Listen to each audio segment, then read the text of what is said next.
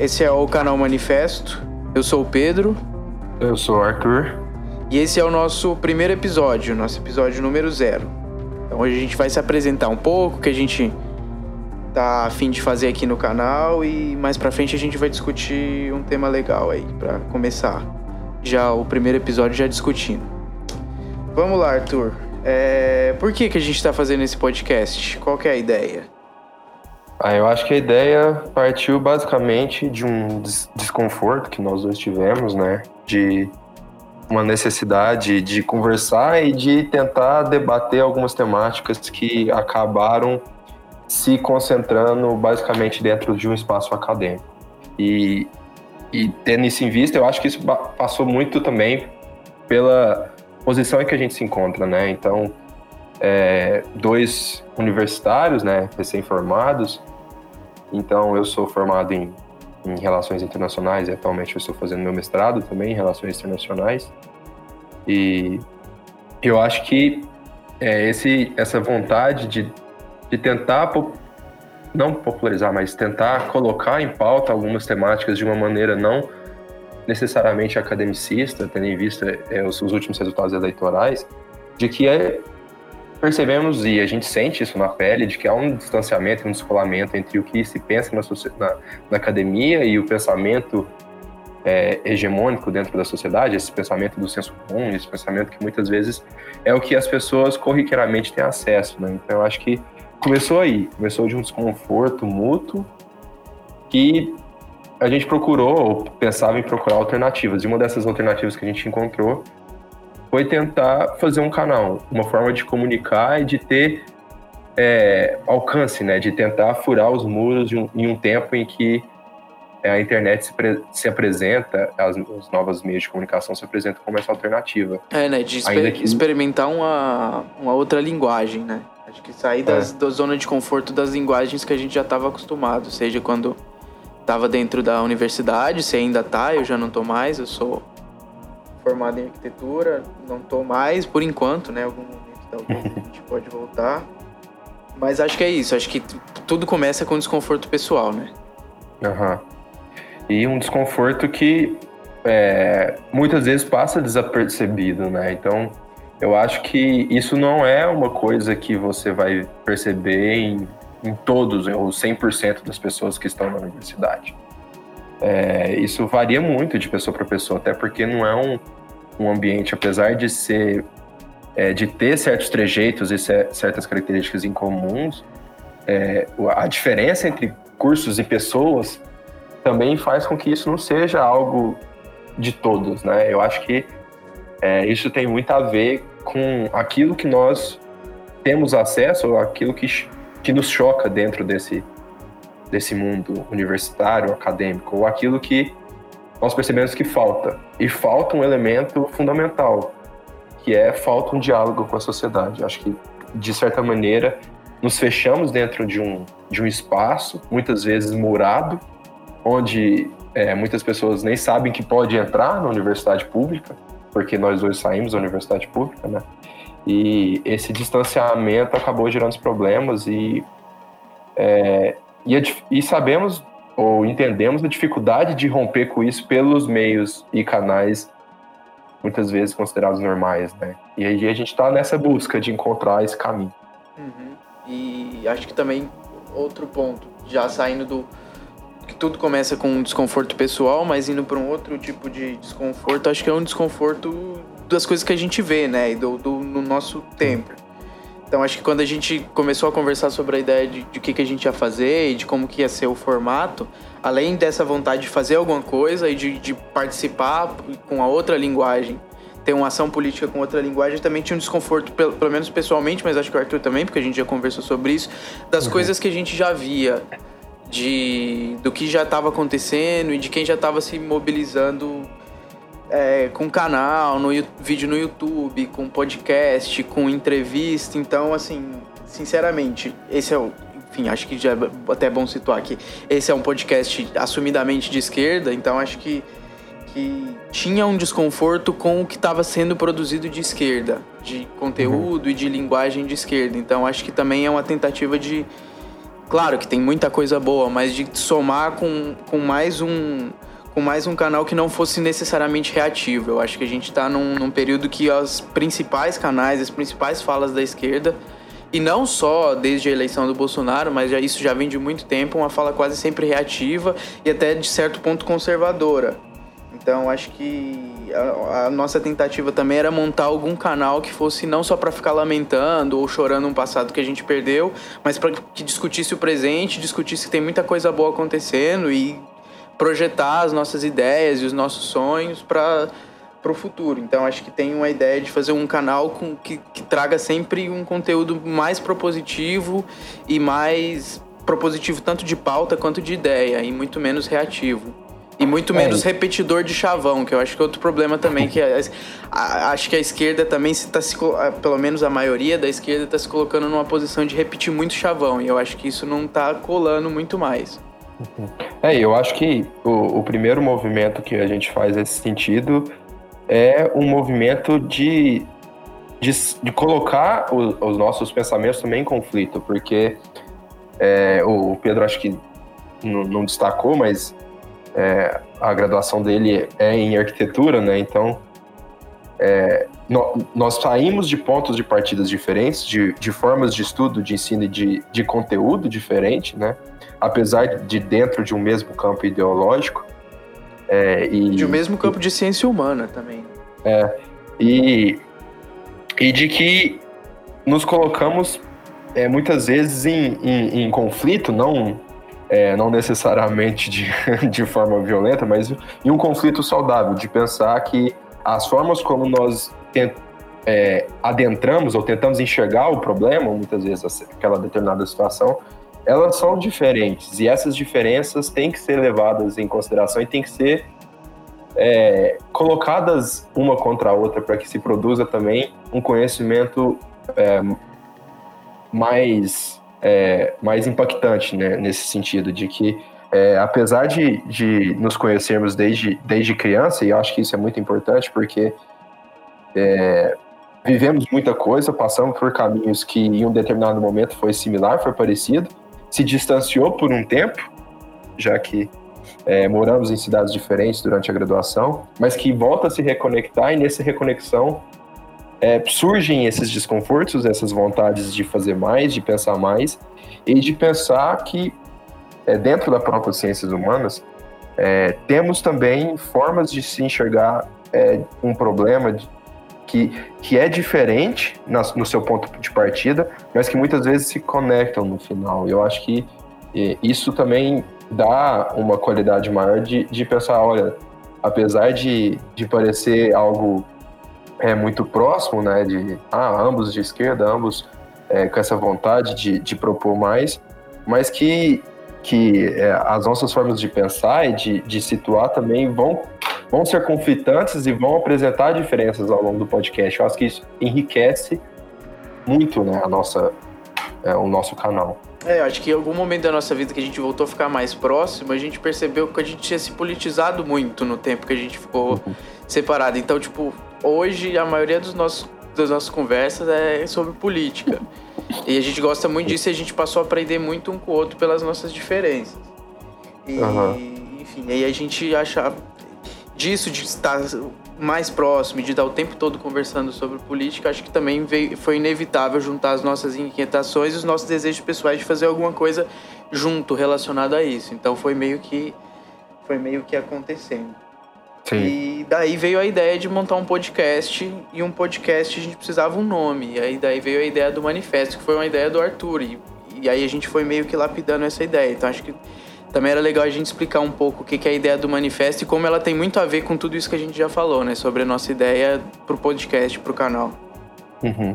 É, eu acho que eu não posso levar muito crédito porque foi mais um, um brainstorm numa noite é, fria de São Paulo e começamos a pensar em nomes porque é, era preciso dar um certo sentido e passar uma mensagem também por nome, porque eu acho que o nome é muito importante porque muitas vezes é o primeiro contato que a pessoa se coloca frente àquele é, produto, vamos assim dizer, aquele, aquela oferta, seja ela o podcast, um vídeo ou qualquer coisa do tipo, um livro, né?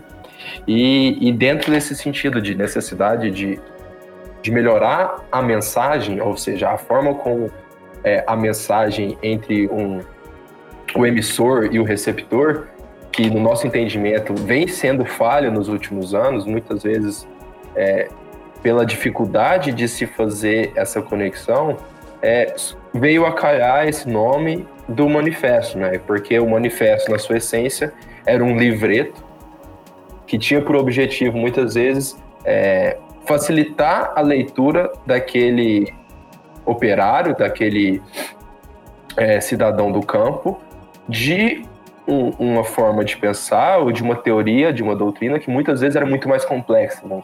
a gente pensar é, alguns manifestos que existiram no mundo, o mais emblemático deles, o Manifesto do Partido Comunista, é, é um livreto bem pequeno que vem sintetizar algumas ideias escritos do, que o Marx e o Engels vinham fazendo, seus debates nessas esferas, é, mas um entendimento já então de que esse livro ou esses, esses artigos que eles produziam não eram de fácil acesso, de fácil leitura para o público que eles objetivavam alcançar. Né?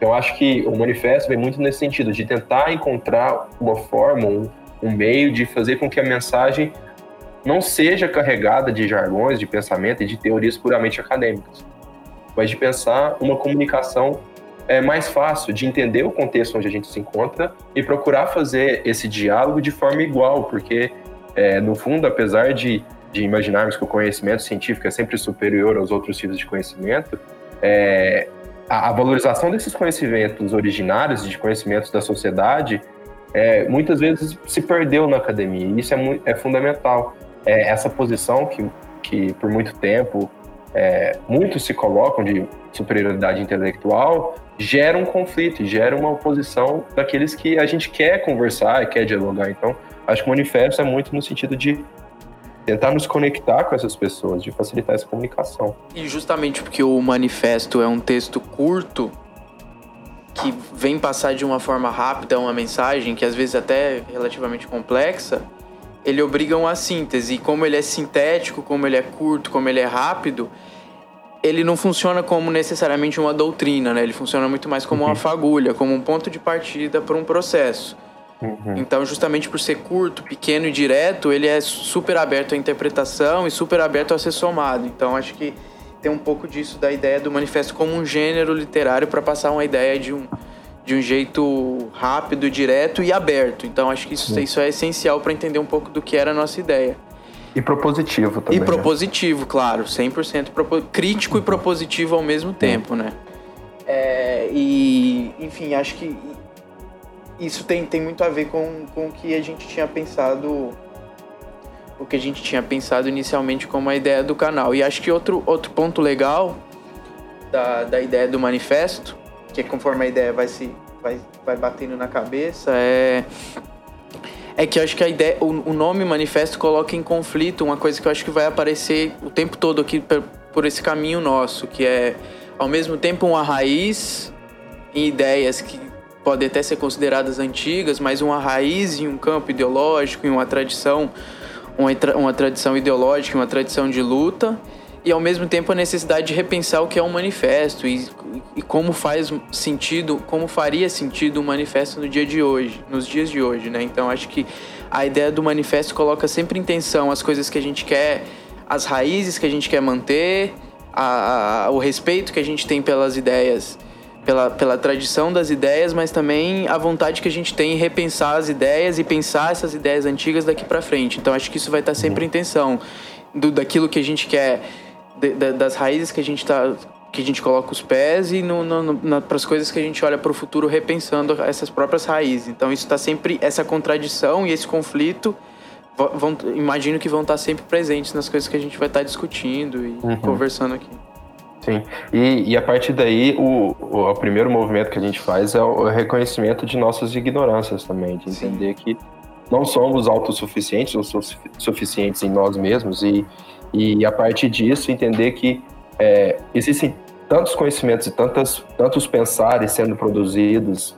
E tantas é, práticas sendo, tantas ações sendo produzidas é, também, né? Não só pensar. É, que, que nos motivou também a pensar uma coisa que é muito comum em, em vários outros canais, vários outros podcasts, que é o ter conosco também outras pessoas que vão, vão se intercalar, vão, vão aparecer mais de uma vez ou vão fazer algumas aparições é, mais raras, mas de entender que essa construção e esse somatório, ele necessariamente passa por contribuições de outras pessoas, de outras áreas, de outras formas de pensar, de práticas, e, e isso também vai ficar muito bem claro no canal quando a gente estiver adentrando as temáticas em si, de, de que essas pessoas que vão somar com a gente também trazem seus próprios é, ideias, suas próprias noções e seus próprios entendimentos de teorias e práticas que já aconteceram, do, do, do atual presente das, das coisas,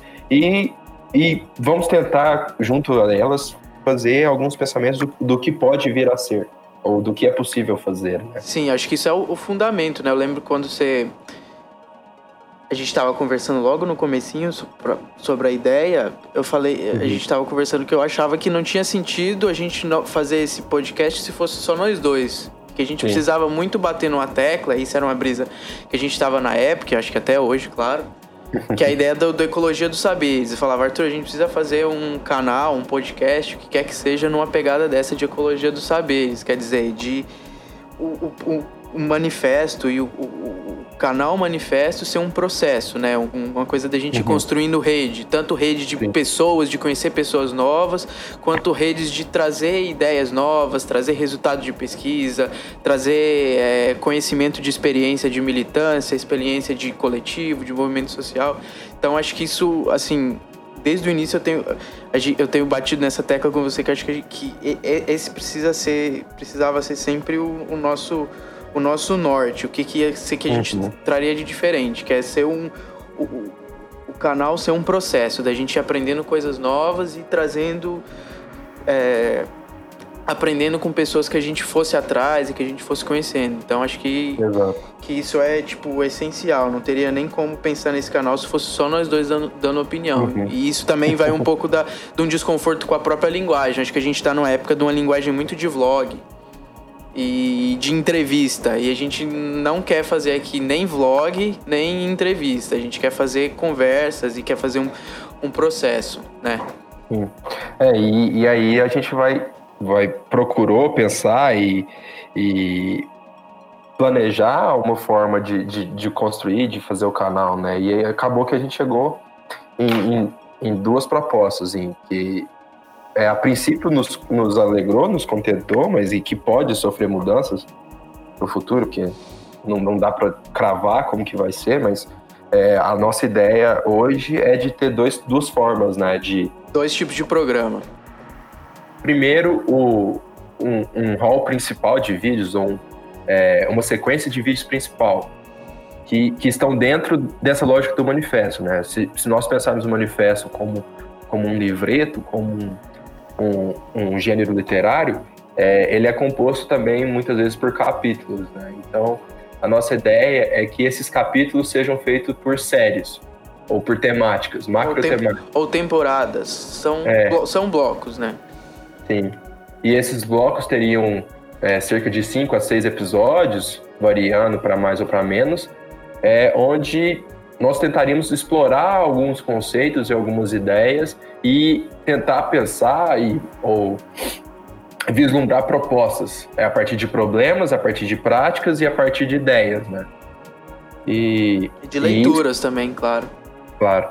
E isso permearia todo o debate, todo o trabalho, a, a lógica principal do canal, que é esse pensamento de, olha, é, para mais do que reativos, é, pensamos que é possível fazer isso. E isso com a participação desses inúmeros convidados que irão somar com a gente, né?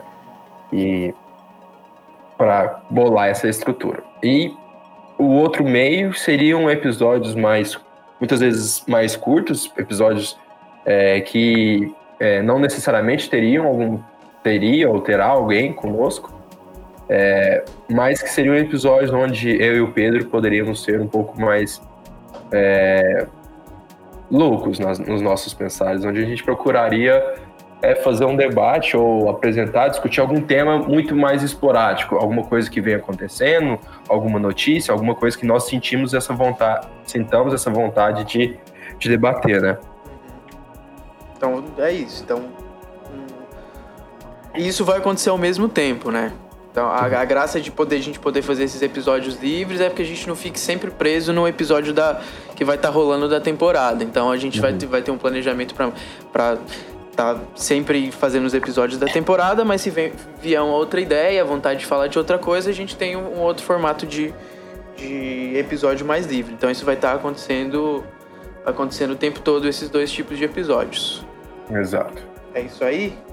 É, eu acho que a, única coisa que falta é tentar é, é, planejar quem seriam esse, essas pessoas que participariam conosco, né? Isso a Porque... gente vai fazendo aos poucos, né? É uma pesquisa é. também que a gente faz e uhum. atrás das pessoas. É. E, e das dificuldades iniciais, né? Porque quem somos nós? É, um canal, então... um canal novo, não tem um conteúdo ainda, não tem ouvinte. Talvez é, ninguém então... esteja ouvindo isso aqui agora.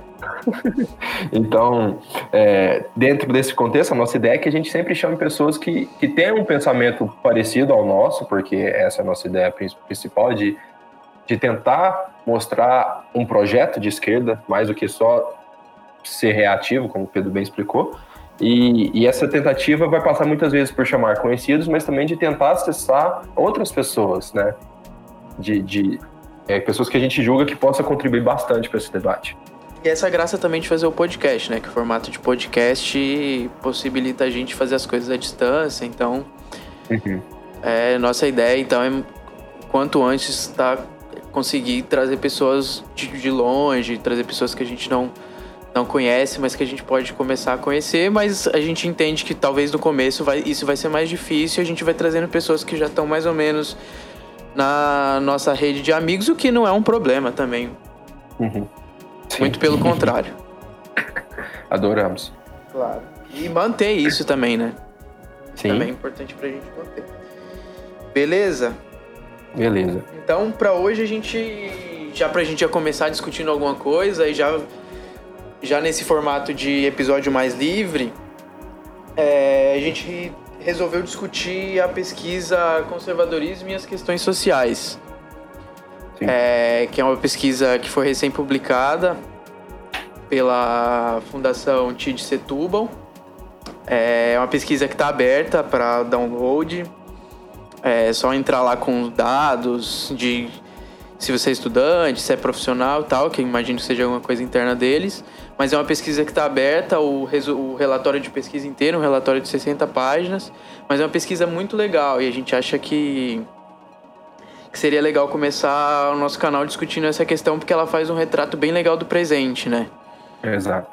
É, a, a, pesquisa sumariza bastante também do que a gente vem tendo ou lendo do ambiente brasileiro, né? E acho que, é, apesar de, de não ter se iniciado né, nesse último processo eleitoral, eu acho que ela ficou muito latente dentro do processo eleitoral. Então, é, eu acho que a pesquisa ela é algo muito além do que só uma leitura do, do ambiente, mas ela também nos traz muitas coisas sobre o que a gente quer, né? Que é essa, esse tipo de canal, essa forma de mensagem.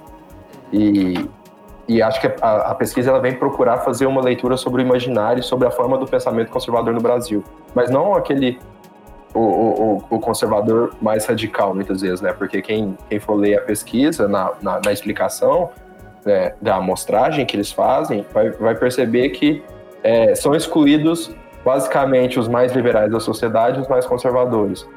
Mas a média da população brasileira continua sendo conservadora, né? E entender isso é fundamental para quem se coloca como é, uma, uma pessoa que que quer transformar o sistema e o, e o atual situação das coisas, né? Eu acho que ela nos possibilita muito isso, de pensar é, esse projeto de esquerda, esse manifesto de esquerda, a partir da realidade brasileira. E eu acho que isso é, é algo riquíssimo, que nos possibilita muitos debates e muitos pensamentos de, ah, é, temos isso de proposta, mas muitas vezes como fazer com que é, qual a melhor mensagem ou qual a melhor forma de comunicação para que essa proposta seja apresentada, né? E que também é como, eu... como construir essas propostas a, a, partir da percepção desse, desse grupo, né? Que, Sim. que o pessoal da, da pesquisa aqui está recortando como um grupo que não é que não é um que nem o Arthur falou, que não é o conservador hard, né? É um, é um uhum. pessoal que está ali, que, que, que tá assumindo posições conservadoras, mas não, não é, o, não é um conservador muito convicto. Então é, é um pessoal que ainda, ainda é interessante dialogar e que tem muito a.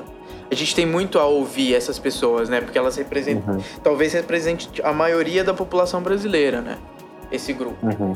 Então, Sim, então a gente precisa estar em diálogo com, a, com, com os sentimentos dessas pessoas, precisa estar em diálogo com, com as percepções de mundo dessas pessoas, com, com os desejos e com, as, com os medos dessas pessoas para conseguir entender né, o país onde uhum. a gente vive e por, por que ele está assim e como a gente quer que ele como a gente quer que ele se transforme e com quem a gente quer que ele se transforme. Sim. E eu acho que isso passa muito é, pela forma de pensar ah, é, essa essa é, essa disputa eleitoral chama atenção porque é, acho que a gente tem que fazer um reconhecimento primeiro, né? Porque a pesquisa nos traz isso, mas eu acho que isso é uma percepção é, de, muitos, de muitas pessoas da academia e, de, e, e nossa, basicamente, também, de que a sociedade brasileira é conservadora. Eu acho que qualquer pensamento nosso tem que ter isso como base de, olha, a maior parte da, da, da nossa população é extremamente religiosa, é, tem um pensamento conservador para diversas pautas, sejam elas sociais, sejam elas de segurança, sejam elas de valores, qualquer, quaisquer que sejam. E ter isso por base, ou ter isso como elemento é, primeiro, para que nós possamos a partir daí pensar o que, que é possível fazer nesse, nesse, nesse contexto, que não é simplesmente é, abandonar, levantar a bandeira branca, mas é pensar, olha, nesse sentido, será que, como, por que que essas pessoas também são conservadoras? Como que ela enxerga é, a esquerda, o que, que elas enxergam nesses projetos de esquerda que existiram ou que buscam é, se reinventar, né? E porque elas se sentiram Como representadas na direita nessa, nessa última eleição, né? Porque isso é uma coisa importante uhum. que eleitores do Fernando Haddad no primeiro e no segundo turno, ou no, no, em ambos ou em pelo menos um dos dois, você se lembra disso, Arthur, como era? Não, é em ambos. Em ambos foram excluídos, ainda que o indicador do um indicador da pesquisa para definir os grupos, as amostras de pessoas potencialmente conservadoras, pudesse abarcar pessoas que estão. Uhum. que estão. que pessoas que votaram no Haddad nos dois turnos e estariam ali dentro, elas foram excluídas. Então também a pesquisa é muito importante para entender por que essas pessoas fizer, se sentiram naquele momento representadas pela direita ou um pouco mais representadas pela direita do que pela esquerda, né? Uhum. E aí aproveitar isso também já para colocar a primeira questão, que era exatamente isso que você estava falando. Como é que, de uma forma geral, de um senso comum da esquerda, a gente foi enxergar que havia uma emergência conservadora tão próximo da eleição só depois que a eleição já estava já tava perdida, né? Eu acho que isso é, isso é um problema. E a, a pesquisa começa com, com com um termo que é uma curiosidade acerca da emergência de tendências conservadoras. Será que emergiram tendências conservadoras ou elas sempre estiveram presentes como, como a tendência dominante, né? O quanto, é, eu... o quanto os 13 anos de governos de esquerda pra, na, na, na, presidência da República não mascararam essa tendência que sempre existiu ali, ao, uhum. ao menos nos costumes. Sim. Não, eu acho que a, a primeira coisa que fica muito clara com a pesquisa é que é, muitos dos, dos, conservadores dessa pesquisa já votaram no PT. Então, a, a pesquisa ela traz um dado muito importante, que é que em 2010, 54% da população brasileira estava no espectro mais conservador da sociedade. E ainda assim. Estava elegendo o PT. Estava elegendo é, o PT. E, e esse, o 41% estaria nesse, no, no espectro médio né, desse, de, dos níveis, que, dos índices que, a, que uma pesquisa do IBOP, à época, fez, é, estariam num aspecto médio, mas seriam ainda assim conservadores, né? Então, assim, é, o conservadorismo não necessariamente quer dizer que essa pessoa vai votar na, na, direita, porque essa pessoa já votou na esquerda. Votou em 2002, votou em 2006, votou em 2010 e, em menor medida, votou também em 2014, né? E acho que isso é muito importante para você perceber por que, que não votou agora. O que, que aconteceu? Qual foi essa mudança que a gente teve é, no eleitorado, né? Por, e porque votou no passado, né? Porque no passado estava votando no governo centro-esquerda. E acho que isso é muito importante, porque uma leitura muito rasa que a gente pode fazer dessas eleições, a gente entende que o, a eleição do Lula em 2006, em 2002 foi num momento muito específico, né? Uhum. Foi depois de, um, de uma trajetória muito grande, depois de, de, um, de uma conjuntura muito específica do país. Sim. Inclusive, Exato. muita gente que se identificava como direita, claramente, não só uma massa difusa de pessoas que não conseguem se se posicionar no espectro, votou no PT uhum. entendendo que aquela era a hora de o Brasil ter um presidente operário. Sim. Então isso, isso lá atrás, há 15, 17 anos atrás, 17, 17 anos uhum. atrás já, já se manifestava. E outro ponto também é em que medida todo esse período de governo do PT e as políticas públicas e a e as outras coisas que estavam a, a, a, par das políticas públicas e tudo que aconteceu no país também, de certa forma, não foi oxigenando esse, esse conservadorismo. Não para que ele crescesse, mas para que no mínimo ele não morresse, né? Como, uhum.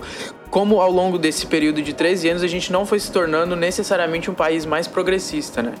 Mas, ah. não sei, você não concorda? Não, eu concordo que é, não necessariamente a gente tem é, uma, um partido de esquerda ou um, o resultado seria uma população mais progressista ou o contrário, ou vice-versa, né? Porque ao mesmo tempo que a gente teve o aumento do conservadorismo, alguns segmentos da um, particularmente um segmento da população se tornou menos conservador. E, e esse segmento foi um que foi muito visado pelas políticas do partido, né? Uhum que é basicamente as pessoas com ensino superior.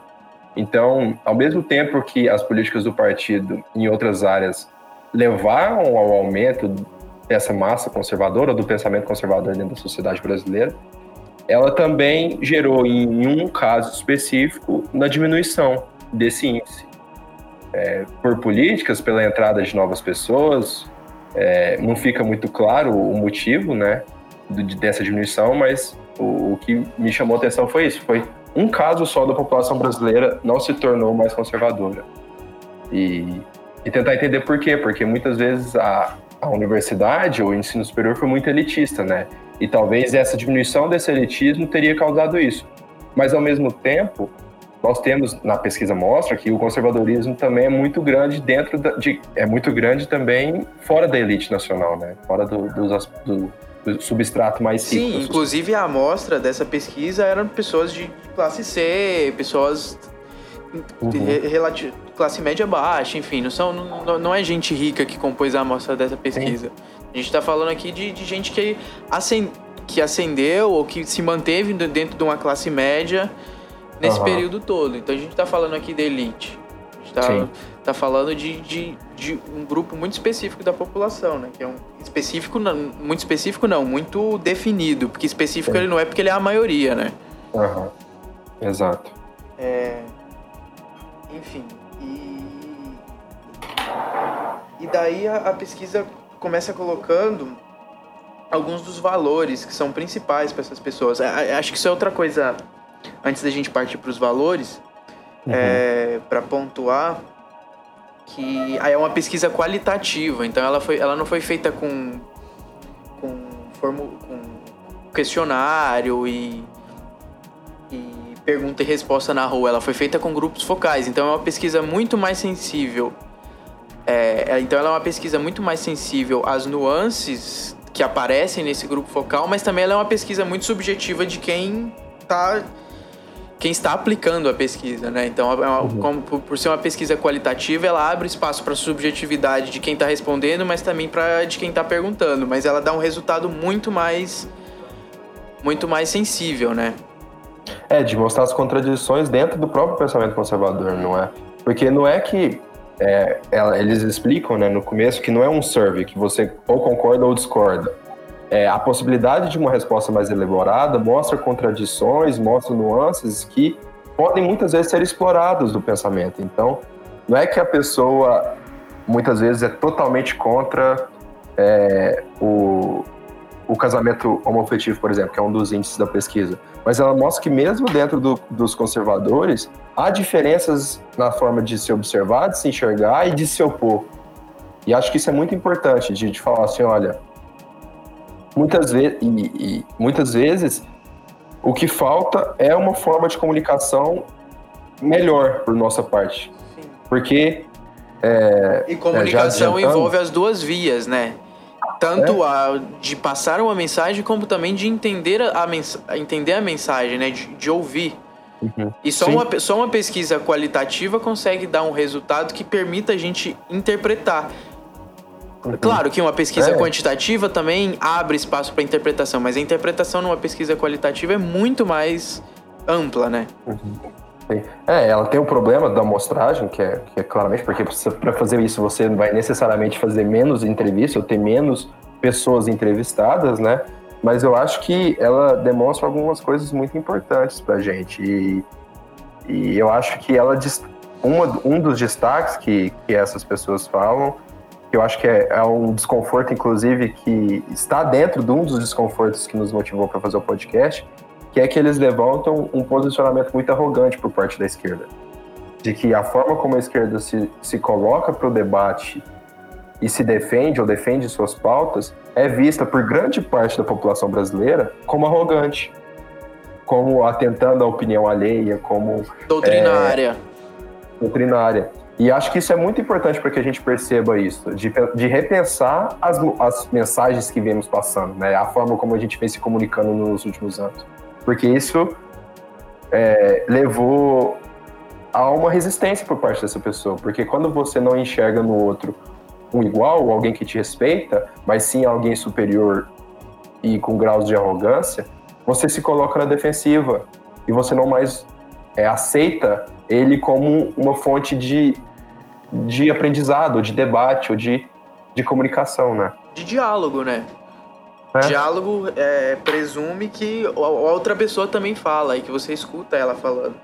E acho que isso é uma coisa que uhum. eu estava pensando muito sobre a pesquisa, que é o quanto um trabalho de militância de esquerda, principalmente uma militância uma militância mais mais eu não sei qual exatamente falar, uma militância mais histriônica, uma, uma militância mais barulhenta, é, e uma militância mais vanguardista e dirigista, que se coloca na posição de, de explicar ou de apresentar as coisas, isso, isso me foi.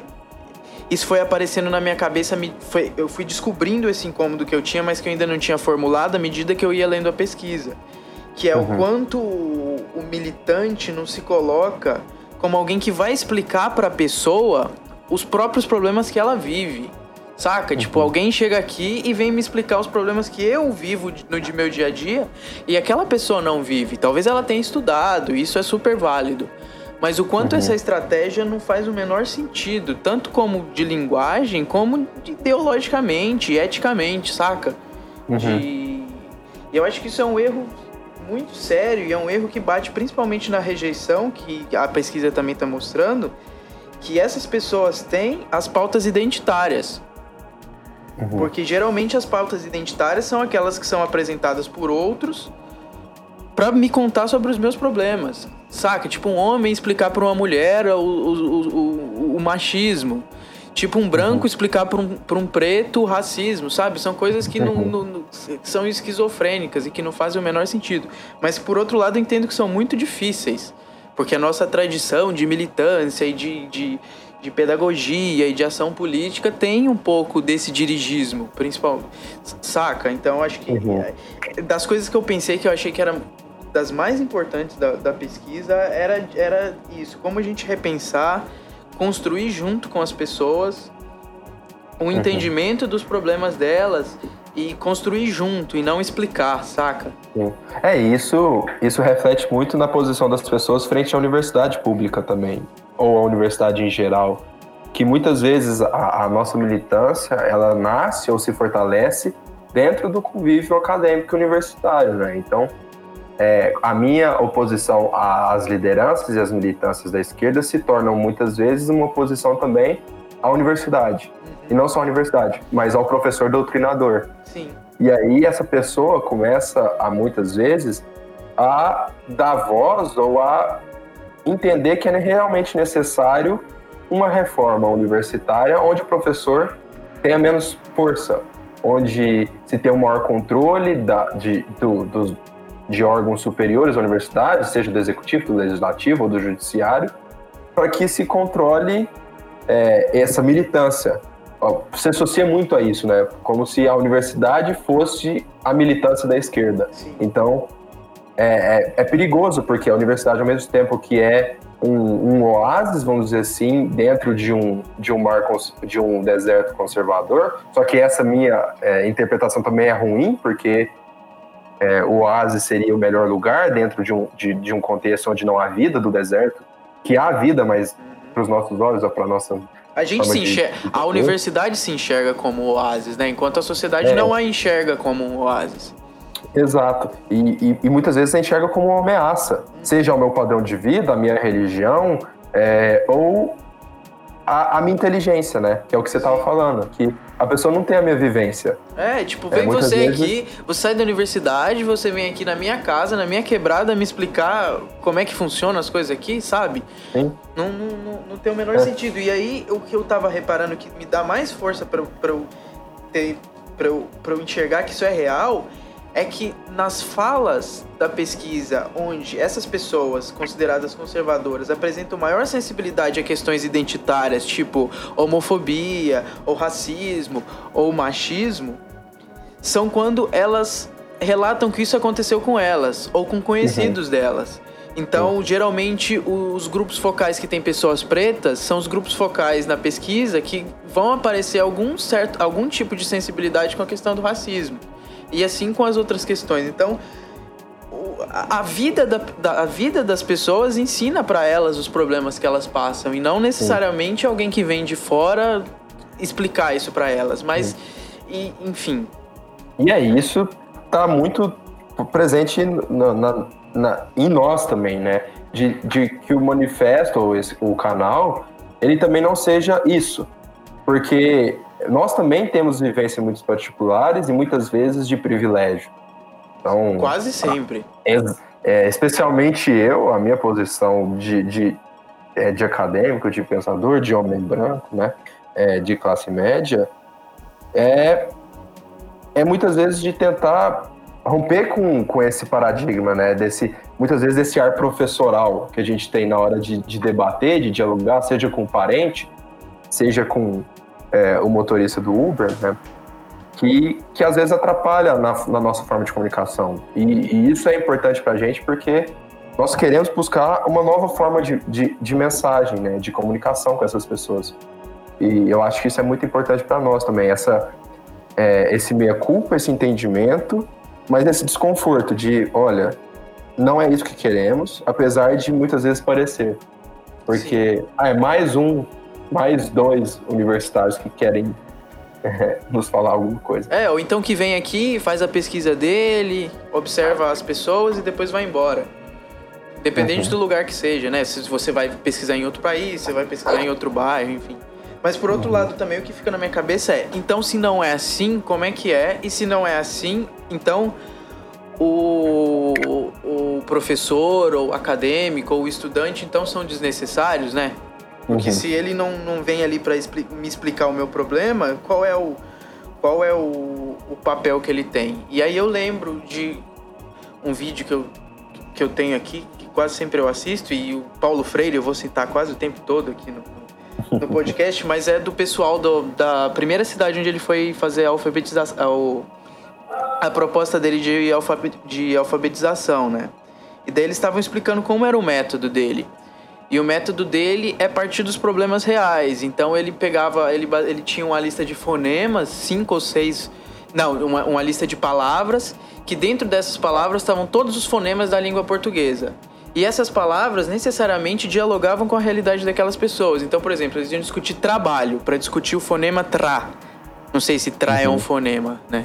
Se, se alguém que está ouvindo aí entende de fonema, ouvir se estiver errado, se entende de linguística, vai achar que eu tô falando besteira. Mas para falar do tra, você falava do trabalho. E nisso você estava alfabetizando a pessoa e você estava criando um espaço para a gente discutir condição de trabalho, se as condições de trabalho eram justas ou não, se uhum. por que eu trabalho, como eu trabalho, desde que idade eu trabalho, para que eu trabalho, se eu gosto do meu trabalho, se eu queria, sabe? E, e assim uhum. As questões iam aparecendo a partir do lugar onde elas estavam e a partir das pessoas que enfrentavam elas, né? Uhum. E, enfim, eu acho que a gente precisa de outras abordagens de linguagem, de conteúdo e abordagem ética mesmo de como tratar dos problemas das pessoas e conseguir um lugar para se inserir, enquanto alguém uhum. que vem de fora. É, e, e, e, nos abrir também. Eu acho que o mais, o mais importante disso tudo é nos colocar à disposição para ouvir. Acho que faltou muito isso. Então, tem muitas frases ou, ou respostas, que nem você estava falando, que deixa muito claro isso. Às vezes a pessoa não é contra a ideia, mas ela é contra o conceito. Ela é contra a, a, a palavra. Então, tem uma coisa que me chamou muita, muita atenção em, em um momento que a, tem uma entrevistada, uma senhora que, não lembro se ela era senhora ou se ela era jovem, mas uma mulher que ela se coloca em, em oposição à palavra feminismo. Mas, ao mesmo tempo, ela defende é a mulher empoderada. É essa mulher que, que é dona de si, que, que trabalha, que paga suas contas e que faz o que quiser. Então, eu acho que o, cabe a nós, também, estudantes e professores, entender esses contextos, né? essas situações. Fazer essa leitura do ambiente. Porque cientistas sociais, antropólogos, cientistas políticos, têm que fazer isso também. Essa posição de, olha, talvez é, a gente atinja o objetivo por outros caminhos, sem necessariamente falar algumas coisas. Porque. Ou falar essa de outro jeito, né? É, porque você vê que tem uma resistência ao conceito, à palavra ou à pessoa, à liderança. Mas não necessariamente ela tem uma resistência à ideia. Porque ao que a, significa. Porque a, a, resistência parte de uma ignorância sobre o termo, mas que essa ignorância tem muito a ver com a forma como esse conceito foi trazido, que geralmente é uma forma agressiva e arrogante. E uma forma que não é clara também, né? Uhum. Então a gente tem uma porção de termos nesse, nesse sentido. Própria outra, outra coisa que a pesquisa coloca é que a maioria das pessoas não entende o racismo como uma questão estrutural. Mas uhum. muitas delas admitem o quanto é mais difícil ou seja, quando elas não colocam como uma questão estrutural, é uma questão pessoal, né? Que são pessoas Sim. racistas e pessoas não racistas, e não a sociedade uhum. racista. É. Mas ao mesmo tempo elas reconhecem que em qualquer lugar que elas forem trabalhar, sendo pretas, vai ser muito mais difícil. Que não adianta uhum. eu ser rico e ter um carro se eu continuar sendo preto. Eu nunca vou ser enxergado como um branco. Então, assim, a, a, ideia tá ali, mas tem um problema sério com o termo. E esse problema sério com o termo não é um problema só de forma, né? Ele é um problema muito importante, significativo, que muda tudo, né? Sim, com certeza. Porque a partir daí você tem uma desvalorização ou uma antagonização com todo o resto. Com tudo o resto que você for me falar. Às vezes você me traz coisas importantes e interessantes, mas a partir daquela forma sua disposição, daquela sua escolha de palavras, eu já fico reticente, ou a pessoa fica reticente a isso, né? E eu acho que esse é um momento muito importante de nós pensarmos como que vamos nos expor, como que vamos dialogar. Em um contexto de, de falta de diálogo, ausência de diálogo, é fundamental que a gente repense isso, né? Então, é, entender a partir de que ponto que isso sai. Porque eu achei muito interessante como, é, na parte da pesquisa que ela vai falar dos valores que norteiam essa população, é, ela expõe várias dos, das narrativas que a gente já vê, mas que partem de um princípio, de um ponto comum, que seria a ordem. A ausência, então, ausência de ordem. Né? É, ausência de ordem, né? Então, é, essa ausência de ordem, ela é um somatório de ausências.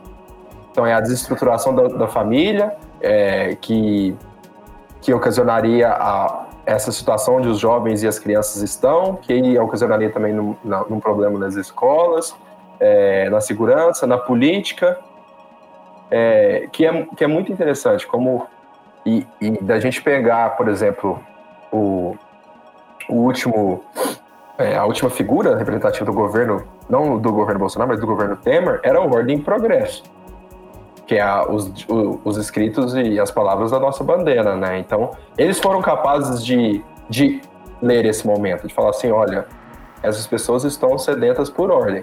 E assim como o atual presidente também percebeu essa esteira.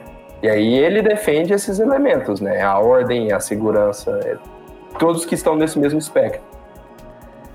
Sim, e aí, e aí é, isso tem a ver, eu estava observando na pesquisa o quanto algumas coisas muito absurdas, né, continuam a ser repetidas e aparecem muitas vezes, do tipo um entendimento muito deturpado do que é direitos humanos, a uhum. ideia do kit gay, de que o kit gay é uma ameaça, acho que apareceu mais do que uma vez na pesquisa, e daí eu fiquei me perguntando como esse tipo de coisa conseguiu passar como uma verdade. E aí eu acho que é exatamente isso que você está falando, porque esse tipo de coisa, por mais mentirosa que fosse, por mais surreal que fosse, e por mais enfim, por mais mal argumentada e mal elaborada que fosse, ela estava dialogando com um sentimento real das pessoas. Ela estava entendendo um problema real que as pessoas tinham.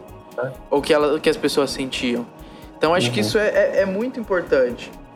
Que... Porque qual que era a posição da esquerda? Do por que, que falta ordem? Se as pessoas querem ordem não era claro pra gente o motivo que falta a ordem. Ou então já refutar de primeira que não tem que ter ordem nada, que esse negócio Exato. de ordem é besteira.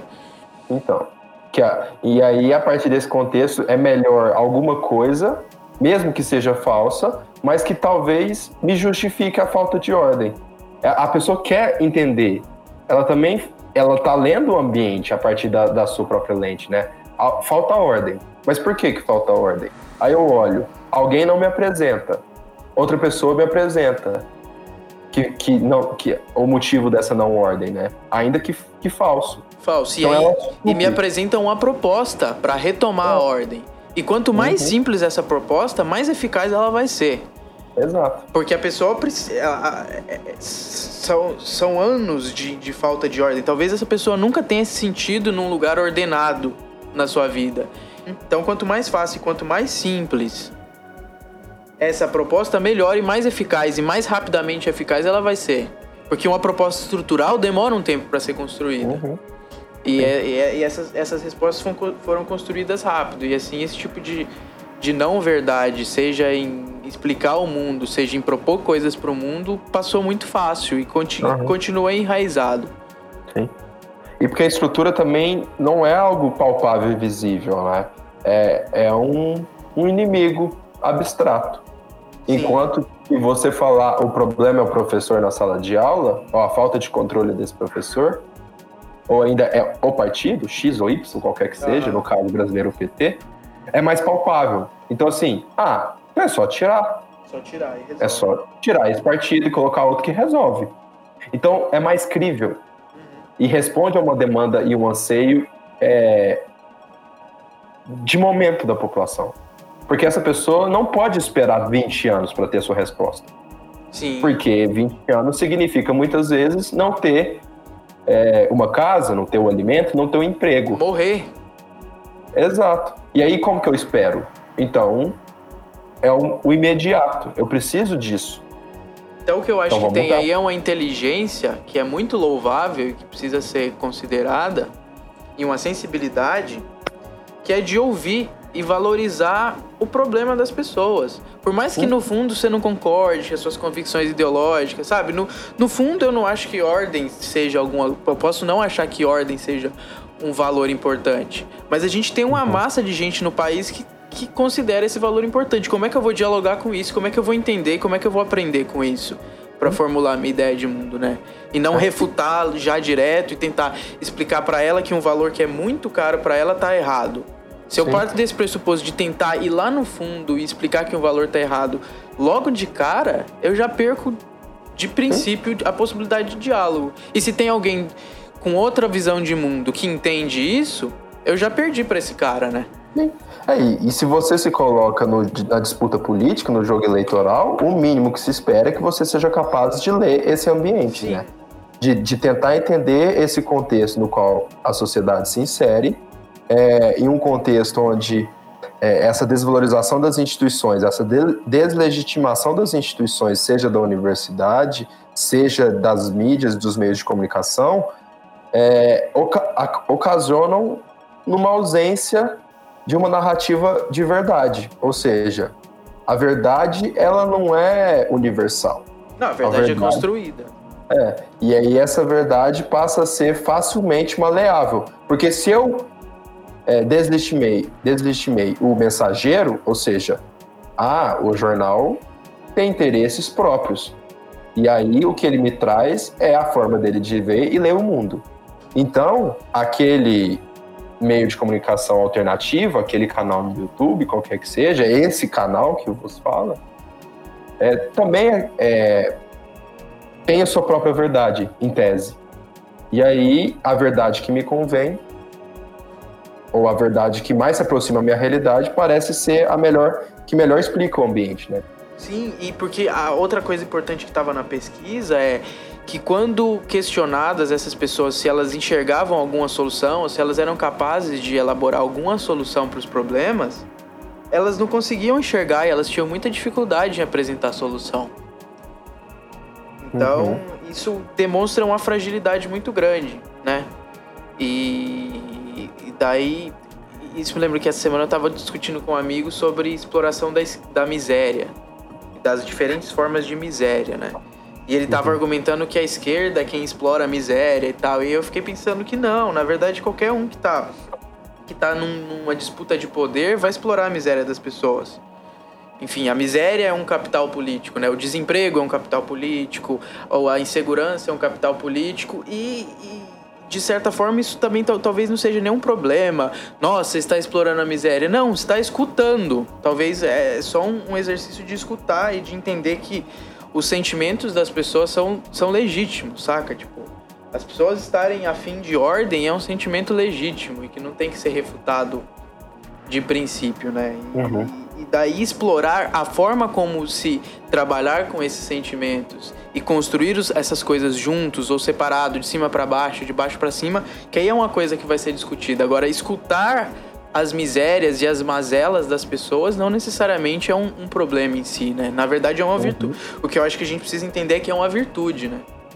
É, e eu acho que tem pelo menos mais de 200 anos, talvez, que a gente não está escutando. Quase 200 anos, vamos. Porque é, tem um, um livro também que eu gosto bastante, que foi escrito no século XIX, nos 1800, que ele traz quatro palavras que definiriam os anseios da sociedade francesa à época, que é ordem, propriedade, religião e família. E, e isso foi escrito é, lendo a Sociedade Francesa de 1850, 1848, 1850. Então, na, na pesquisa, fica muito claro que esses quatro elementos são ainda muito importantes para o pensamento conservador nacional. E de que é, continuamos errando ao não valorizar isso, ao não enxergar isso para a nossa construção como campo político como campo eleitoral ou como formação política mesmo, propriamente dita. Então, é, o, o Luiz Bonaparte foi, capa, foi capaz de, de, ler esse contexto, né? Enquanto nós, muitas vezes, nos perdemos essa refutação a priori, como você estava explicando. Já de cara, refutamos, ou falamos que isso não é importante para o momento, porque isso é um, uma posição política de direita ou conservadora. Só que a gente não é capaz de entender que isso permeia ao pensamento da sociedade. E que isso foi construído, né? Isso não é natural, esse desejo. Sim. Isso foi construído, que todo claro. trabalho. Se a gente quer reforçar isso, se a gente quer transformar isso, a gente precisa primeiro de tudo entender isso. E o que uhum. me parece que ter, ter sido um problema nesse percurso todo, que a gente está chamando de emergência ou de oxigenação ou qualquer coisa que seja do conservadorismo, passou por esquecer ou deixar isso de lado, porque estava tudo indo bem. Então isso, uhum. isso não era um problema. Aí a gente uhum. percebeu que isso era um problema quando a gente quando virou o dia e o presidente era o Bolsonaro. Exato. E, e muitas vezes esses elementos da, da, da, forma como as respostas são expostas pelas pesquisas não foram é, desvalorizados ou prejudicados por políticas de esquerda. Que, que eu acho que isso é o mais interessante, porque se a gente for pensar que, por exemplo, um dos, dos principais elementos que os entrevistados apontam para a desestruturação das famílias é a entrada da mulher no mercado de trabalho. E isso não necessariamente iniciou-se com um movimento é, revolucionário de esquerda.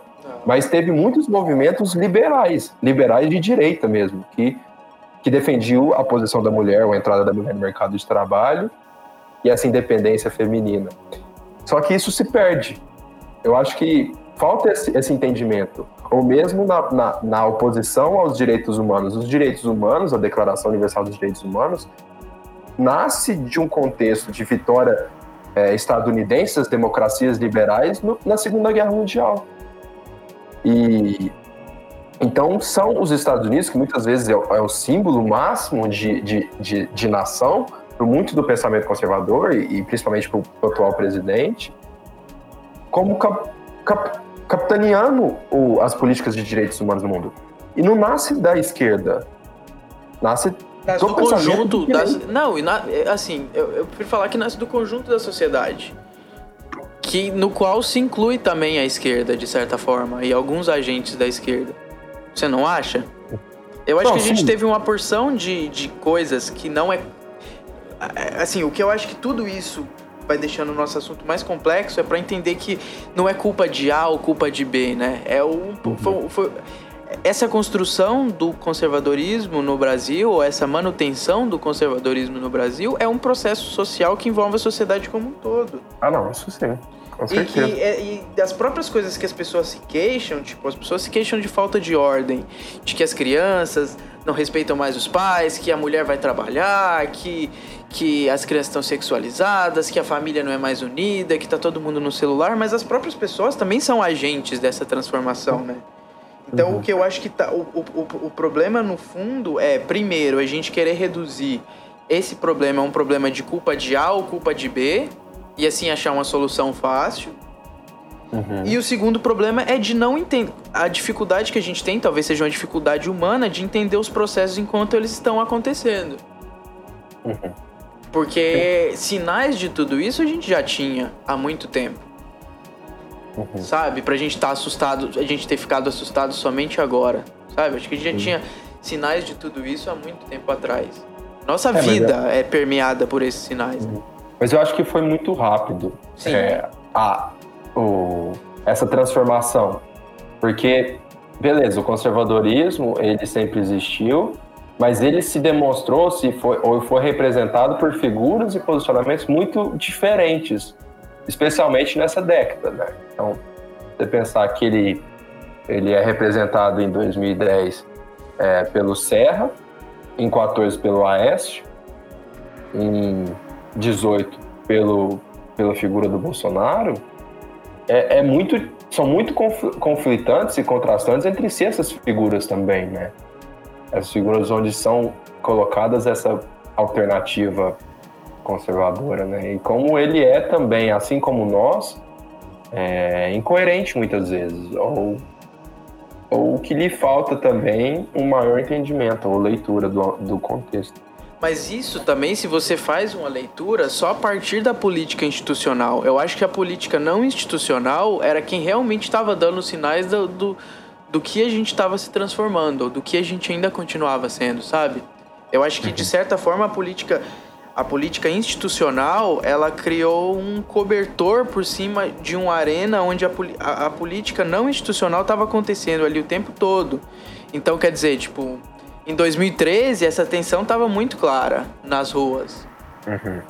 Tinha gente de todo tipo nas ruas se manifestando junto, mas tinha uma tensão velada ali entre um e depois a gente viu no que que deu, porque talvez a mesma galera que tava junto em 2013 é a galera que tava tretando, que hoje tá tretando quando tem coisa quando tem coisa na Paulista dos vermelhos e quando tem coisa na Paulista dos verde e amarelo, sabe? Então tava eu, eu, eu acho que se a gente faz uma leitura só pela política institucional, a gente corre o risco de de de de não enxergar as outras coisas que estavam acontecendo no tecido da sociedade, que é justamente disso que a pesquisa está falando, sabe? É. Eu não sei, eu acho que, que, que talvez se, se, tenha havido algum erro no comentário e na leitura política foi ter visto tudo por um viés muito institucional que nos enganou, que acho que nos fez acreditar em muitas coisas que o tecido social e que os diferentes movimentos sociais estavam mostrando que era diferente, tanto no sentido de coisas muito esquisitas e muito conservadoras que estavam surgindo, quanto também coisas muito legais e coisas muito radicais e revolucionárias e libertárias que estavam acontecendo também, que foram de certa forma abafadas para manter o equilíbrio das coisas. Daí, quando essas coisas desequilibraram também no institucional, que a gente percebeu o que estava acontecendo, sabe? Uhum. Não sei, é, mas... eu, eu, eu ando, ando nesse, meio nessas brisas. Não, sim, com certeza é, esse lado é muito importante, mas é porque, e é esse é um dos grandes dos, dos momentos que vamos colocar as nossas formas de leituras diferentes, que é porque eu acho que a política internacional, a política institucional, apesar de, de, de dar esse cobertor também, ela é grande responsável pela, pela manutenção de, de, dessa situação. Porque, Sim, exatamente. exatamente. Porque, a, porque a política institucional, é, apesar dela esconder algumas coisas, ela é que, que gera, por exemplo, a política econômica. E a leitura que eu faço é que essa situação de desestruturação também do substrato social parte muito da situação econômica do país, que é regida pela política institucional. Então, essas mesmas pessoas que em 2013 estavam manifestando, eram as pessoas que estavam aproveitando do boom econômico que o país viveu na década anterior, seja das políticas de, de educação, das políticas de internacionalização do conhecimento, especialmente do Ciências Sem Fronteiras,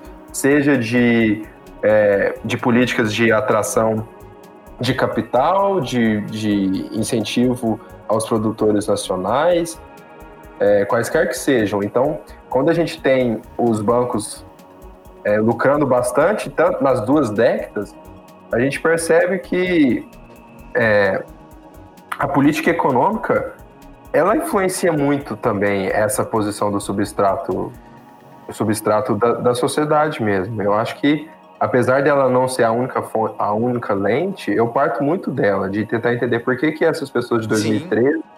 até então não tinham essa força. Essas pessoas não estavam com essa com esses tipos de manifestação e tudo mais. Isso acontece no momento que a nossa economia começa a a desandar. E aí, por resultado, influência majoritariamente das escolhas da política institucional e dos seus, dos suas contradições, né? Sim, então. sim. É, eu acho que são as duas coisas ao mesmo tempo. Que por outro lado, todas essas coisas, essa, esse sentimento nostálgico que aparece muito relacionado com a sensação de falta de ordem, tudo isso estava acontecendo nesse período. Quer dizer, a gente estava ao mesmo tempo vivendo a melhor época do Brasil e vivendo das, das melhores coisas e tal, do, do, experimentando um dos o maior, né? Não sei se foi, acho que foi o período de maior crescimento do Brasil. Ou, é, né? desde o milagre econômico. Desde é. o milagre econômico foi o período de maior crescimento. Uhum. Mas ao mesmo tempo, todos esses problemas que hoje existem, esse sentimento, que hoje existe nessas pessoas, esse sentimento de falta de ordem, tudo estava sendo construído, saca? Tipo, nessa época que eu imagino que tenha sido, tenha sido construído a, a, a perda desses laços familiares. Foi nessa época que a mulher começou é, em, em maior escala a trabalhar. Foi nessa época que as crianças começaram a se a se a conviver com rede social, a, a, a, se amadurecer cada vez mais cedo em algum sentido. Foi nessa época que a gente começou a enxergar mais a corrupção, ainda que ela sempre tivesse acontecido, foi nessa época que a gente começou a enxergar mais ela acontecendo, desde a época do mensalão, desde a época até um pouco antes do Collor, enfim, todo, todo esse período. Então, o, o, o que, eu, que eu acho é que, que a, toda a contradição desse período e depois o a, e dentro dessa contradição está incluso como uma força que guia a política institucional, mas essas contradições estão acontecendo todas no âmbito da vida e do cotidiano. Uhum. É, tudo isso foi explodir nessa, nisso que você está falando que aconteceu muito rápido. Aconteceu muito rápido os fenômenos, o, a materialização simbólica dessas coisas, que é eleger um presidente, que é trocar muita gente no Congresso, que é aparecer um partido completamente novo, que é pôr um ex-presidente na cadeia, uma, é, empichar uma presidente, sabe? Então, uhum. essas coisas, assim, me parece que essas coisas simbólicas só veio coroar uma construção social que é muito antiga e muito contraditória. Uhum. É, e só que, ao mesmo tempo que isso acontece, ela também é meio esquizofrênica, porque. É, completamente. É, um dos pontos que a pesquisa coloca é a, a sensação de impunidade na sociedade, e, e, especialmente no que diz respeito à corrupção, né? Só que se você for, for pegar, é, o partido que proporcionou a autonomia necessária para o Ministério Público e reaparelhou a Polícia Federal é o partido que elas entendem como sendo o partido capitaneado, o partido dirigente da impunidade, né? Sim. Então, isso é muito interessante você perceber, porque o partido que possibilitou que surgissem meios de combate à corrupção, a, a sensação de impunidade dessas esferas, o criador, a, a presidenta que, que ratificou a, a, ficha limpa foi, e foi impeachmentada. Então, você pensar nisso também é muito louco de se imaginar. Como que, que é, esse ambiente não foi lido? Que é a ah, corrupção, impunidade, mas quem que propiciou esses meios de combate, né? Sim, mas é porque o evento impeachment é um evento simbólico muito mais potente que o evento reforçar a Polícia Federal, né? É. Simbolicamente, essas coisas têm um peso muito diferente. E daí, para as pessoas conseguirem fazer uma leitura, uma leitura disso, é muito mais fácil você fazer a leitura da, do, do, tempo a partir dos eventos mais simbólicos, né? Dos eventos que têm mais peso. Hum. Não sei. Eu não, não, não, não, não consigo explicar isso. Mas é, é, real, é real. Como, como é um período muito, é um período muito contraditório, né? Sim. Demais. É e a própria contradição desse período todo faz com que as pessoas fiquem carentes de ordem, né? Uhum. E procurando alternativas para essa ordem, né? Para essa reestruturação sim. da família, da segurança, das, de, da, da, da, eleição e, e, outras formas de comunicação. Que, hum. que levou, inclusive, a gente a estar tá aqui, né? Claro. A gente é produto disso também. A gente é claro. agente produto disso. Mas por outro lado, eu fico muito é, assim, esperançoso com alguns resultados da pesquisa que, que é exatamente aquilo que você estava falando, que alguns conceitos, embora o, os termos e a forma de apresentação desses conceitos são colocar, são entendidos com, com alguma, não são bem vistos, ao uhum. contrário, às vezes são até são até refutados. Por outro lado, alguns conceitos que são muito importantes para o que é histórico para a esquerda e que talvez é o que defina a esquerda, um principal permanece ali, que é a maioria das pessoas reconhece a desigualdade econômica como o maior problema do Brasil e como um problema estruturante. Uhum. Então eu acho que isso aí é muito importante e é muito. É, nos dá muita esperança. E também parte do princípio de que é essa desigualdade econômica é sentida por todo mundo, por todo mundo que está ali, né? Uhum. Porque é, independente de ser homem, mulher, branco, preto, homo, hétero, é quase todo mundo ali é classe trabalhadora, então todo, todo mundo sente isso de algum jeito, né?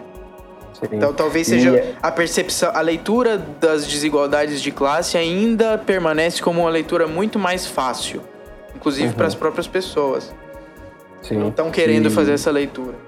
É, e me chamou a atenção também, que é uma coisa que a gente vai discutir muito, que é a posição do, do poder público na figura do Estado, né?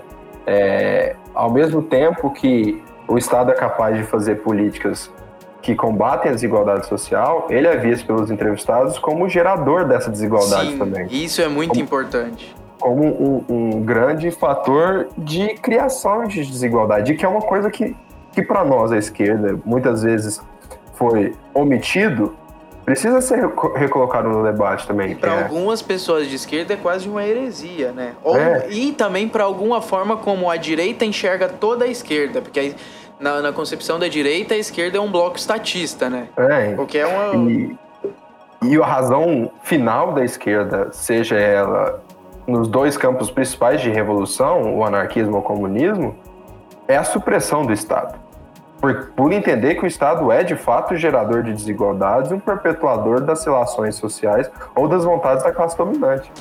Então, apesar de não fazer essa leitura, existe claro um sentimento de que, olha, a, a, o, o, Estado é um gerador de desigualdades, ao mesmo tempo que é o Estado que possibilita é, alternativas ou formas de se superar isso, que muitas vezes não são vistas por essas pessoas como a melhor seja os projetos de transferências de renda ou as políticas afirmativas para educação, coisas do tipo. Então, é, é uma coisa que permeia muito o nosso debate, né? Essa questão do o Estado solução ao problema, ou os dois. Sim, os dois ao mesmo tempo. E o que é legal disso, desse, desse dado, de muita gente enxergar o Estado como uma máquina de desigualdade, é que ele nos dá exatamente com quem tem que ser feita a nossa disputa no campo ideológico e no campo de proposição de alternativa, que é com os liberais ou os neoliberais, que é exatamente quem também está entendendo, talvez entendendo até muito melhor do que a esquerda, esse sentimento da maioria das pessoas e principalmente das pessoas pobres do Estado como uma máquina de desigualdade. Esse sentimento como um sentimento de massa me parece um sentimento relativamente novo até, né?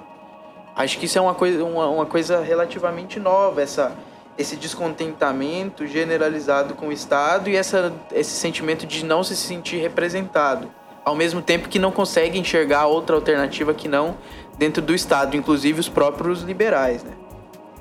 É, eu, não sei se, se seria novo, mas talvez a leitura seja nova, mas na história do Brasil, em diversos momentos, a, a, as pessoas viam o Estado como um problema. Então, seja na, na reforma urbana do Rio, na revolta da vacina, é, em, em outras várias ocasiões na história do Estado brasileiro, seja ele já enquanto república ou enquanto império, é, o Estado sempre foi visto, ou esse, essa posição centralizada do poder no país, como, um, como muitas vezes um problema e um fator de criador se não só de desigualdades, mas também de conflitos e preconceitos. Então. Eu concordo, eu é... concordo. Acho que é, realmente, acho que não tem nada de novo nisso, né? Eu lembro daquele ah. dia que a gente, a gente saiu de um debate, que, gente, que o, um debate sobre segurança, e que o, um dos palestrantes falou que para a maioria das pessoas no Brasil, principalmente as pobres e pretas, a ditadura uhum. não acabou, né? E que essa, essa democracia que a gente valoriza tanto hoje, que a gente construiu, talvez seja um sonho de classe média, um sonho burguês, né? Uhum. Então, para a maioria uhum. das pessoas, o Estado então nunca tenha sido, né, esse essa possibilidade. É. Só talvez para um, um, certo grupo em que em algum momento o Estado foi muito bom e que garantia uma, uma porção de privilégios, alguns justos, outros não necessariamente. Enfim. Uhum. Talvez é, para e... a grande massa das pessoas, elas nunca se sentiram representadas, né? E a gente tá, uhum. tá achando é que isso é novo. Não é novo nada. É, e, e, aí você encontra outras incoerências e disputas dentro desse discurso, porque ao mesmo tempo que o Estado é problema gerado, causador de desigualdades, é, o Estado deve ser responsável, por exemplo, pelo aumento das políticas de repressão, por gerar é, ações mais puniti punitivas para os crimes, uhum. é, o garantidor mor de, da segurança, é, o Estado, enquanto poder judiciário, que deve ter penas mais pesadas, seja ela de perpétua, de morte ou a redução da maioridade. Então, é, é, esse relacionamento da, da, da, população, de nós com o Estado, também é muito conflitante em diversos momentos, né? E isso permeia todos os pensamentos, tanto na direita, quanto na esquerda, quanto nos conservadores, quanto nos liberais. Porque isso é algo que a gente tem que realmente colocar em debate, né? O que, o que de fato vem sendo o Estado e o nosso relacionamento com ele, né? E qual é a proposta de esquerda que vai dialogar com esse sentimento de, de desconfiança e de, de, de, nenhuma representação e de medo do Estado? Porque a proposta da direita está colocada. E é geralmente uhum. o que vem associado a essas opiniões, que é uma opinião empreendedorista, ou uma, uma opinião meritocrática, ou uma opinião individualista. Agora, a posição da esquerda, ou pelo menos da esquerda que está se colocando à frente dos que tem, é, que tem mais voz nos debates, que tem mais voz no debate nacional, a posição da esquerda para enfrentar esse sentimento nunca teve clara, né? Uhum. É insuficiente muitas vezes, né? Insuficiente.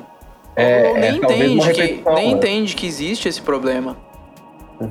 É, e muitas vezes é uma repetição, é uma retomada do que foi. Sim. E acho que esse é um grande problema, que é, por exemplo, contextos políticos, contextos internacionais ou contextos históricos, apesar deles se repetirem ou parecer se repetir, eles também têm suas especificidades, né? Então, é, é muito perigoso que isso falando como alguém que votou no Haddad nos dois turnos, alguém que tem muitas simpatias pelo Partido dos Trabalhadores, que, que nós só queremos retomar algo. E acho que isso é um grande problema, porque a pessoa, ah, mas já tentou, e olha o que que deu. Porque o, a, a lembrança que fica não é a lembrança é, do resultado do, do governo Lula, mas é a lembrança de 2014, 2015, 2016, porque esse foi o resultado na, na visão dessas pessoas. E, e, acho que isso é um problema, que é, olha, foi um, um excelente momento, foi um momento de grande crescimento econômico, de desenvolvimento, só que precisa de mais. E a pessoa quer mais. Nós todos queremos mais. Eu acho que isso é, é fundamental de se entender.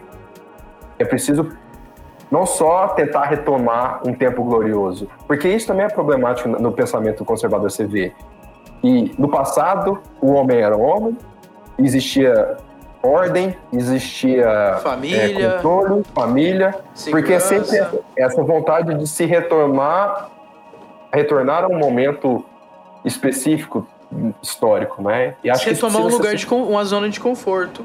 É. Por, por, mais desconfortável que ela ainda pudesse ser nas pequenas coisas ou nas grandes coisas, ela era uhum. mais confortável do que as coisas são hoje, né? Uhum. A gente precisa ir além. E esse ir além é realmente repensar isso, de falar assim, olha, vamos manter essa forma de atuação ou vamos propor mais? Sim. Vamos. A, a, gente já, tá, já esteve no, no Estado, controlando ele, pelo menos na, na, no executivo. E agora? estivemos lá dentro. Como vamos como vamos pensar daqui para frente? Não, é e, só será retomar, que, e será que de fato é estivemos também, né? Acho que isso é uma outra ah, discussão também, também para ser feita. Será que de fato estivemos? E será que estar dentro dessa estrutura é suficiente ou não é? Né? Uhum. Então, acho Exato. Que tem, tem, tem muita coisa aí, mas tudo isso me deixa me deixa esperançoso e me deixa certo que a gente precisa fazer um debate propositivo.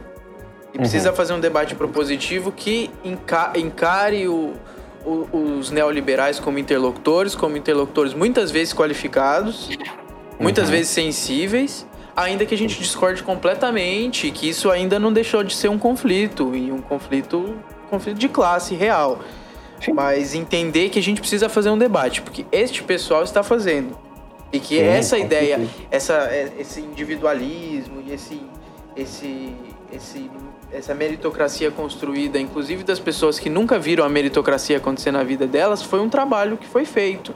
Uhum. E que foi um trabalho que partiu das próprias, das próprias vivências das pessoas. E que essas próprias pessoas também foram agentes de construção dessas, dessas ideias, e não só um receptor, né?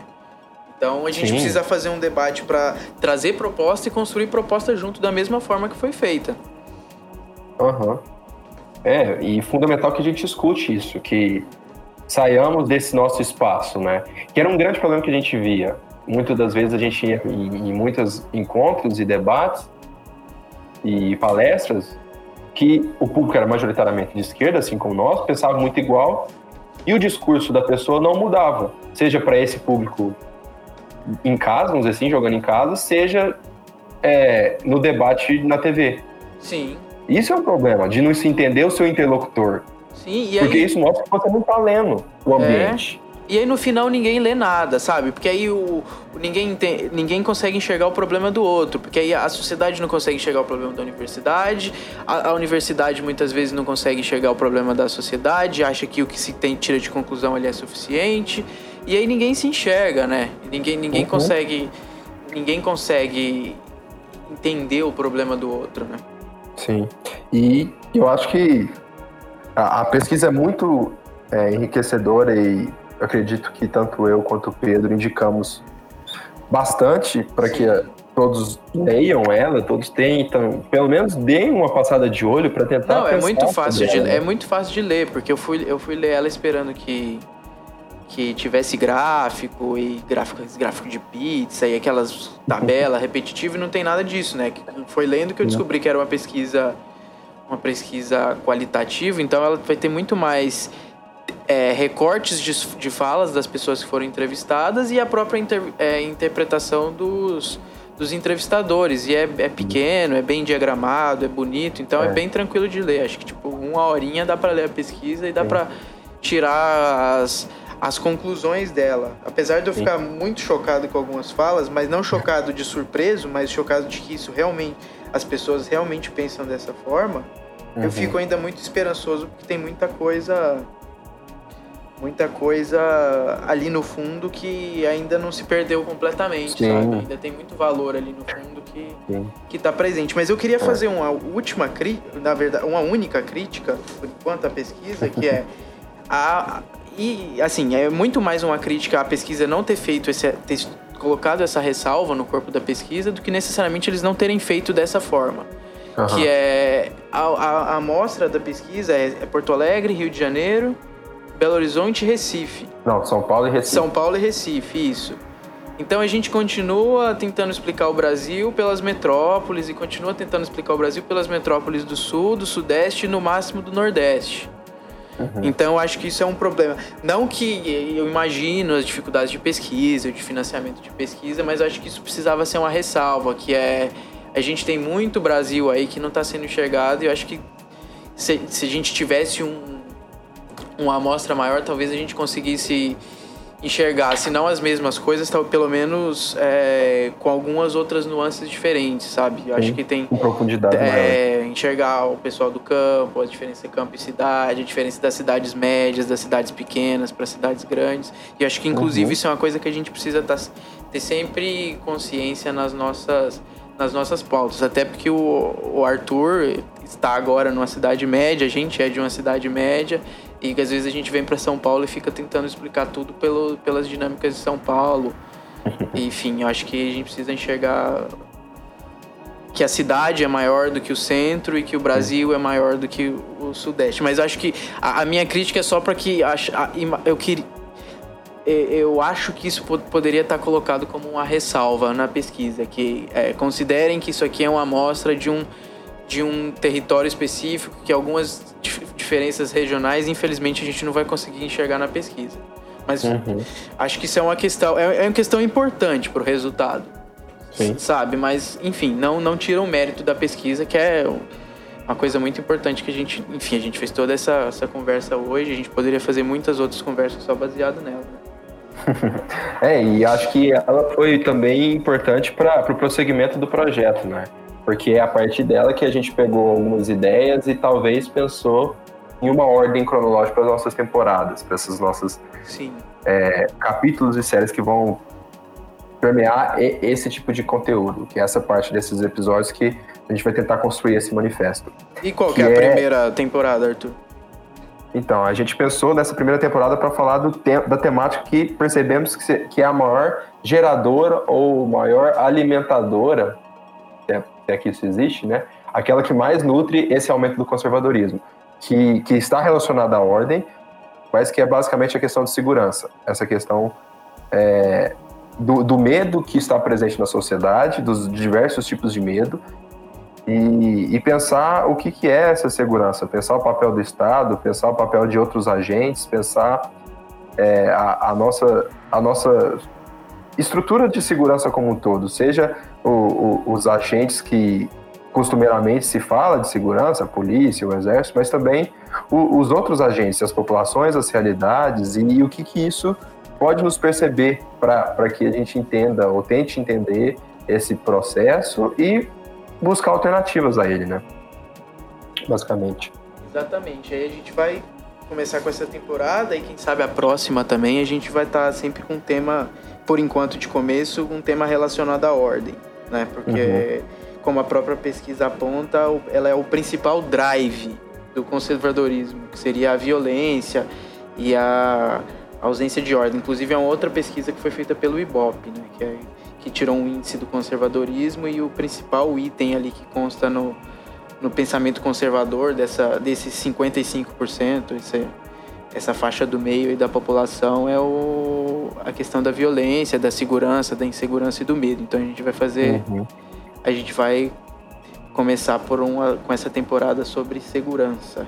Exato. É isso aí.